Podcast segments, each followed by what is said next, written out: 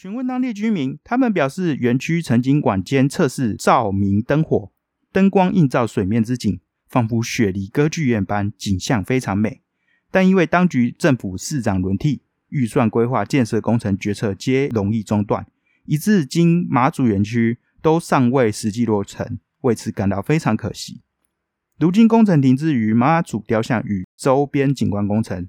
周边的沙雕馆前置评估已于二零一九年五月规划完成。查询发现，台中市观光旅游局说明，大安妈祖文化园区周边景观及绿美化植栽工程已于二零一九年发包与施作。妈祖雕像经费来源未来则朝向公益募款兴建。照目前的进度判断，预设的完工日期看起来只是参考用的，确切开园时间。可能只有天上圣母知道吧。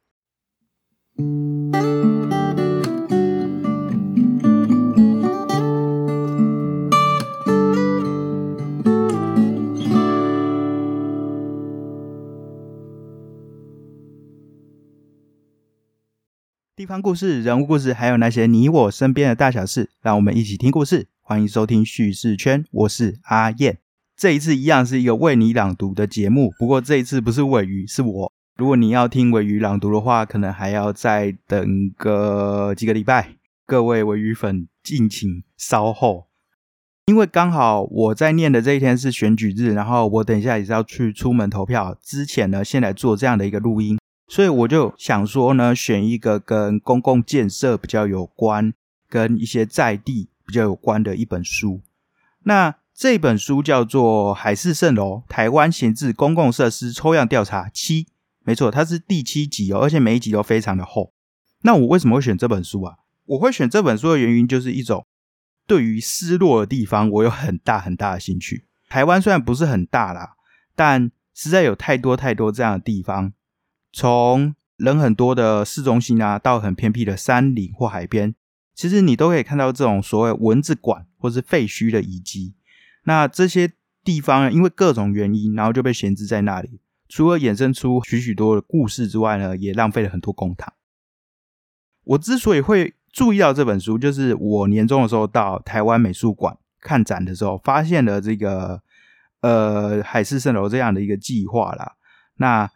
他去收集了全台湾各地的这种闲置设施，然后把它记录下来。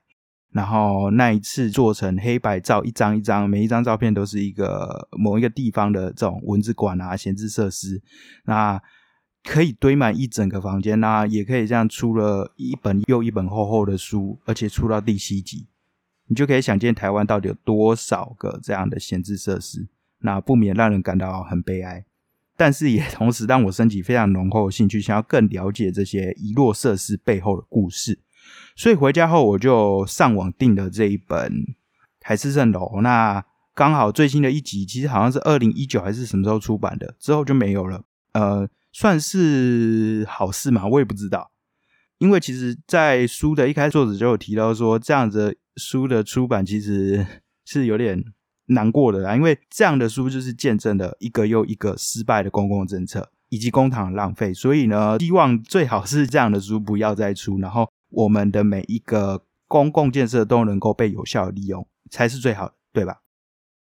啊，就是因为这一篇我发出的时间可能刚好是选举结束的时候，所以希望啊，大家就是可能发出来的时候，大家已经投票了。不过就是你在做选择的时候，能够多想想这些呃各地的地方型的候选人们，谁能够真正的把地方建设。去做好，而不是说一直去盖一些好像很厉害的园区，然后后来就变成废墟的这种，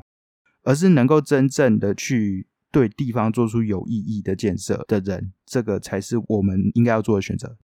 好，那我选的这一张是台中市大安区大安港妈祖主题园区。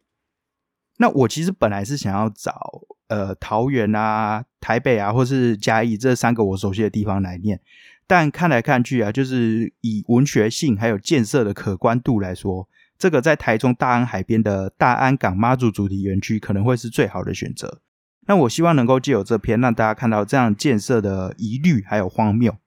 然后去想一下，说我们是否真的需要在一个这么呃，就相对来说比较偏远的地方建一个这么巨大的神像园区呢？那同时也来反思在各地这样的超大型园区建设啊，是否真的有它的必要性？然后能够去想一下，说它到底跟在地有多少的连接？好，那我就准备来念了。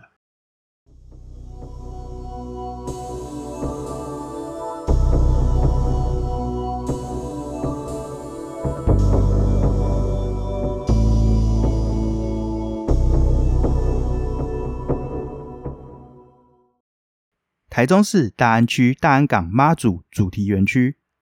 设施地址：台中市大安区海前错段大安港小段六之六地号，台中市大安区中山北路一百八十二号。主管机关交通部，管理机关台中市政府。从二零一四年的时候开始动工，那现在好像还没真正的开幕吧？那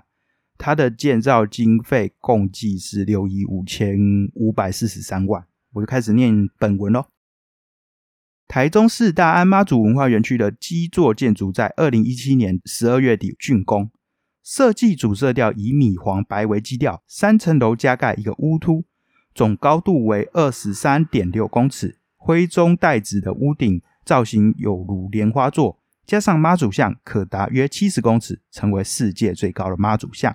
基座一楼配置有概念展览区、大型宴会厅、多功能会议室。基座二楼建设有文化展示区、入口大厅及三百六十度环景展示区。基座三层配置了立体多媒体放映室及文物与艺品展示区。乌突市景观平台可以眺望台湾海峡与银河。总楼地板面积达一万两千四百点二三平方公尺，但是基座上原本规划的妈祖像却迟迟没有着落。从规划建设动工。至今已经历三任台中市市长，整体园区仍未真正落成开放。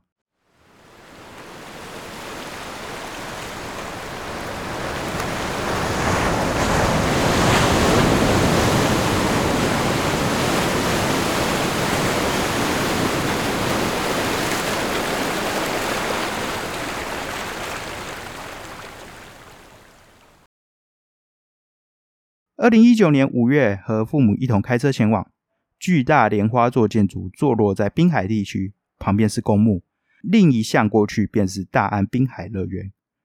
广阔而矮平的地段令建筑看起来孤独而突兀。下午三点十分的炙热阳光，让建筑整体看起来像块面，结构分明，气派而简练。沿着阶梯而上，才发现梯面布满经雨水冲刷的污痕。阶梯照明用的灯罩油漆多已严重剥落，扶手与接缝处也有处处细长裂痕。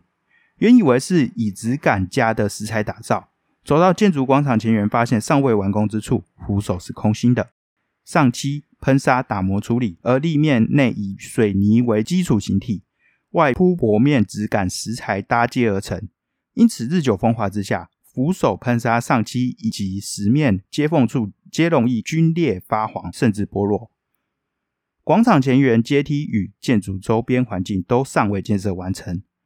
工程围篱仍然围着，杂草树木丛生，钢筋水泥外露，封锁线褪色，随风飘荡，一片荒凉。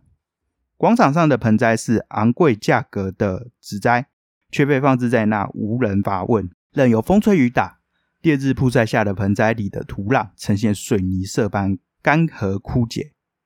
园区建筑设计许多窗户采光，因为属滨海地区，从二零一七年年底竣工至今尚未启用营运的状况下，缺乏管理，窗面以及告示牌上都积了一层厚厚的风沙。